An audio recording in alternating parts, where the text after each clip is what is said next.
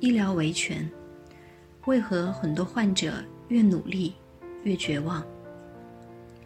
今天我们要谈的问题可能有些沉重。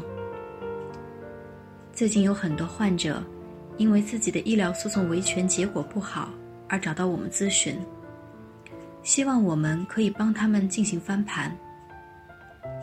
坦白来讲，这真的有点难。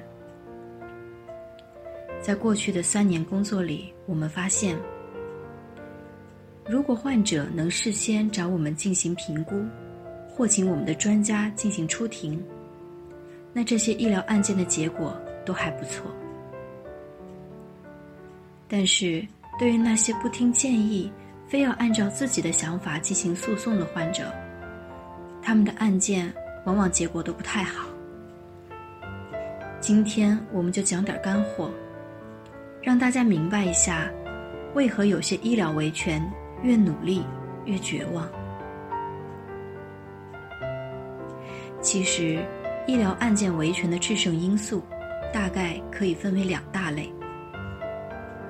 A 类，患者对于医疗维权的认知，找到专业的医疗律师的能力，找到专业的支持，比如医疗评估机构。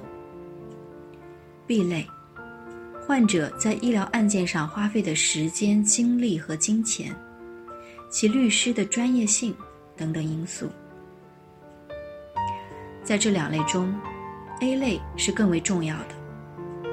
首先，你对医疗维权的认知，决定了你对于游戏规则的熟悉度。不熟悉规则，败局是肯定的。其次。你一定要有找到专业医疗律师的能力。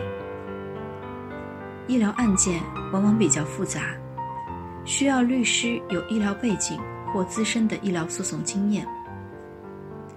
然而，全国三十多万律师中，满足这样要求的律师少之又少。所以，如果找不到专业的律师，那就悲哀了。再者，就是你找到专业支持的能力。医疗案件是最需要专业支持的诉讼类型，大部分情况都需要患者及律师完成举证工作，所以专业的梳理医院的过错及理由是非常重要的。那专业的事情要给专业的人来做，没有专业的支持，失败是当然的。B 要素相对于 A 要素来讲，重要性就差了一大截。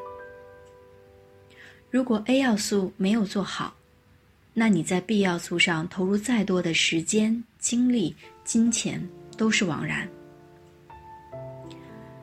受制于医疗诉讼案件的审判流程，一旦一审结果出来，想要再翻盘，那就和中彩票的概率差不多。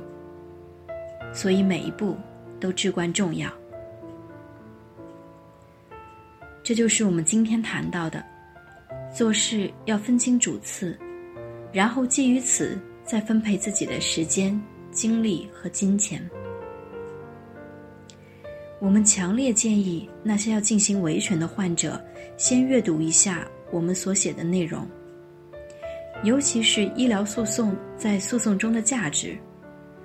专家出庭在诉讼中的价值等文章，你可以了解更多，以免走弯路，最后还得到一个不好的结果。